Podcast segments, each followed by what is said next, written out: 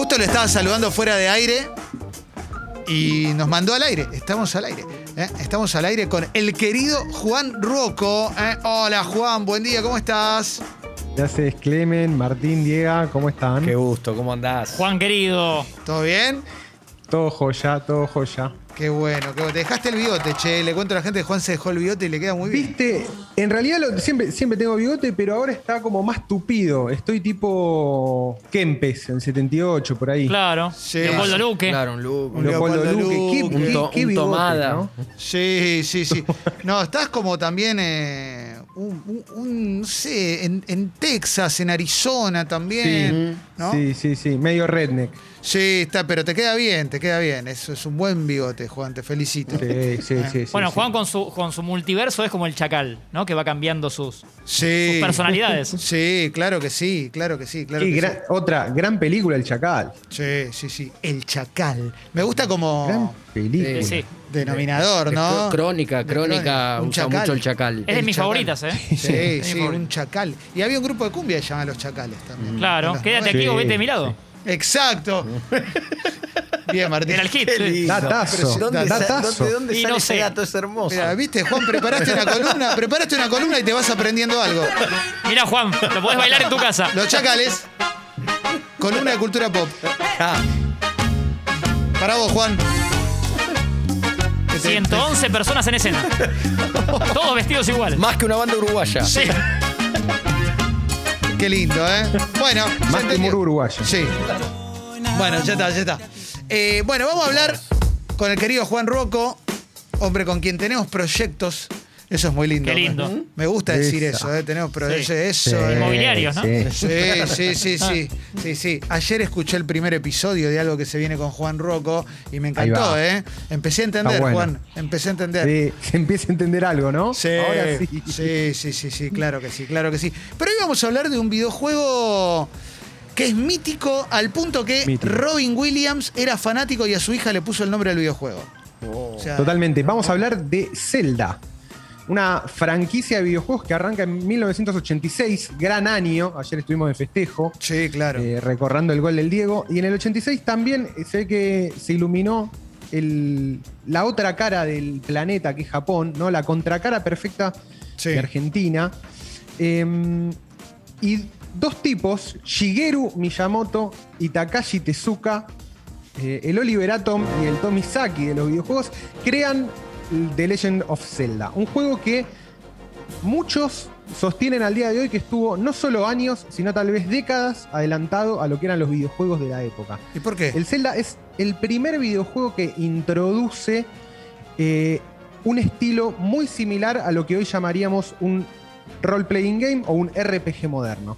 El Bien. protagonista recorría un mapa que no estaba totalmente predeterminado antemano, o sea, no era un nivel que empezaba y terminaba linealmente, sino que tenía que explorar eh, los diferentes niveles y en esa exploración iba consiguiendo objetos que iban convirtiendo al personaje principal cada vez en un, digamos, más poderoso hasta combatir con diferentes monstruos finales. Eh, el primer Zelda, Juan, que es para, para Nintendo, digamos, lo que acá conocimos como Family Game.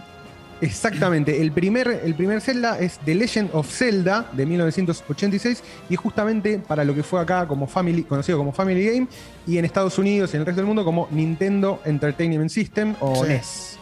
Bien, bien. Y a partir de ahí que hay 8000 Zeldas. A partir de ahí, exactamente, Zelda, ese, ese juego solamente vende 6.5 millones de copias, un descontrol total, y Sí. crea algo que, que en ese momento no existía, que es justamente la franquicia. A partir de ahí, cerca de casi todo, en todas las generaciones de Nintendo, Zelda se convierte en una. En, en- en un videojuego y una franquicia obligatoria que está al nivel casi de, de Super Mario, tanto en ventas como en videojuegos. Y a través de las diferentes consolas fue sacando juegos que fueron no solo marcando eh, la historia de cada generación, sino también la historia de los videojuegos en general. En, en Super Nintendo, por ejemplo, tenemos The Legend of Zelda, A Link to the Past, un juegazo, un juegazo muy completo y ya tiene, digamos, todas las características modernas de los Zeldas que iban a venir. Pero, ¿y de qué Y se trata? Per- tenemos perdón, en ¿qui- Nin- ¿quién es Sí. Zelda? O sea, ¿qué, qué- qué es lo que tenés que hacer? Te digo la verdad, una vez intenté jugarlo. El año pasado compramos con Fecito y con un par más, compramos una consola retro de esas chiquititas que viste que. Sí, hermosa. Pero es, es como una un pero ya tiene juegos. todo, claro. Y lo quise jugar al Zelda, porque aparte era como sabía lo de Robin Williams, dije, vamos a probarlo. Sí. Y la verdad no entendí, no entendí una goma. Esta es la verdad, me quedé muy arafue. Entonces necesito preguntarte. Sensación. No, pero Sí. totalmente. El, el, Zelda lo que tiene es, es un videojuego, digamos, de acción, donde uno tiene, tiene el personaje principal, que casualmente se llama Link, no se llama Zelda, ¿viste? Mirá. Es como Yamiro Quay, que vos pensabas que Yamiro Quay era el que cantaba y en realidad Sí. era el nombre de la banda. Bueno, Sí. Me estás jodiendo. Zelda. Zel- no, sí, Zelda es el nombre de la princesa, no es el nombre del personaje principal. Claro. Y, y siempre más o menos la historia es similar. A la princesa la secuestra el villano que pone en riesgo la existencia del reino, que es el reino de Hirulé, que es un reino fantástico. Todo el setting es muy medieval, cuevas, Sí. dragones, lo de siempre, bosques. Y vos con el personaje principal tenés que ir, digamos, cumpliendo diferentes objetivos en los diferentes niveles. Vas explorando, matando enemigos, juntando un escudo, una espada nueva, consiguiendo bombas, consiguiendo llaves que te abren diferentes puertas, calabozos, etc. Y ahí vas como subiendo de nivel, terminando los niveles y pasando hasta, hasta llegar a las finales. Y la primera versión, por ejemplo, si hoy la querés jugar, digo, a menos que sea yo que, que- que te quedas afuera, pero digo, si hoy la querés jugar, eh, ¿es jugable? ¿Se la banca? Sí, sí, sí. La primera versión, el primero de Legend of Zelda, se la banca bastante bien. Es un poco. Hay que poner un poquito de huevo. Pero, por ejemplo, el Link to the Past, que ya es el de Super Nintendo, es recontra mega jugable. De hecho, lo que yo suelo hacer para jugar todos estos juegos viejos, eh, y es una manera fácil y absolutamente barata, no solo barata, es gratis. Sí. Te bajás un, te bajás un emulador de Game Boy o Game Boy Advance al teléfono. Sí. Hay uno que se llama MyBoy, te lo bajás de la, de la tienda ahí de Android. Sí. Y después te bajás cada video de una página de, de ROMs, pones en Google directamente ROM, Zelda A Link to the Past, te bajás el juego y lo jugás en el teléfono. Podés salvarlo todas las veces que quieras. Ah, muy no hay bueno. ningún drama. Pasa, Sí, Juan, sí, perdón, sí. Con, con los juegos como con, eh, no sé, la, la música, como con las películas, digo, algunos envejecen bien y otros no, porque entiendo que, que a veces tiene que ver, en el arte tiene que ver con la pericia de, con el talento de, con la... Ahora, también en, en- en lo que tiene que ver con los juegos tiene que ver con una limitación tecnológica. Digo, yo agarro el Kung Fu Master hoy y probablemente me, me topo justamente con esa, esa cuestión de la evolución que tuvo la tecnología. Sí. O, o jugábamos al World Cup y había tres maneras de hacer un gol y no más. Sí. Y hoy agarras un juego de Totalmente. fútbol y es como infinito el Como algoritmo. Chaka, que tiene también, ¿no? Tres maneras. No, dos. Ah, dos. Hasta la semana pasada tenía tres. Eh, eh, eh, eh, ¿Envejecen bien o mal también los juegos o todos envejecen mal? No, eh, justo lo, es pregunta clave, Diego. Eh, No tengo envejecen, otras. Hay algunos que Bien. envejecen bien. La gran mayoría es cierto que sufre de esto que decís vos de eh, el problema de la tecnología, ¿no? Que el videojuego está muy asociado a sus limitaciones tecnológicas y muchas veces cuando uno vuelve a jugar un juego viejo, eh, decís, bueno, es medio es esto, ¿no? Quizás el Kung Fu Master es injugable si querés jugar un buen juego de pelea. Sí. Pero hay algunos, el Zelda es un caso de esos, que la limitación técnica casi que le jugó a favor. Porque con muy poco lograron hacer un gran juego. Y esos son los juegos que en general perduran en el tiempo. Digo, el Super Mario original lo volvés a jugar y sigue siendo un juegazo. Sí, totalmente. Bien. Pienso en, pienso en el Tetris de los fichines. El Tetris. Sí. Son juegos que, que la esencia del juego no depende de la tecnología No, pues yo de lo que, la pe- época. lo que pensaba acá es cuánto juega, le- a dónde te vas cuando volvés a jugar a eso. Digo, Claro. eh, habría que hacer, eh, el tester tendría que ser uno.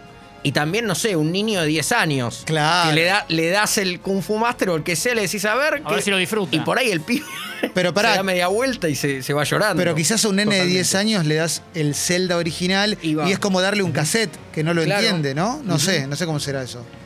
Mirá, había, había un yankee completamente loco que el chabón tenía un blog, era buenísimo lo que había hecho. Eh, el flaco al hijo, no le había- el hijo había nacido tipo en 2004 y le fue dando las consolas según fueron apareciendo.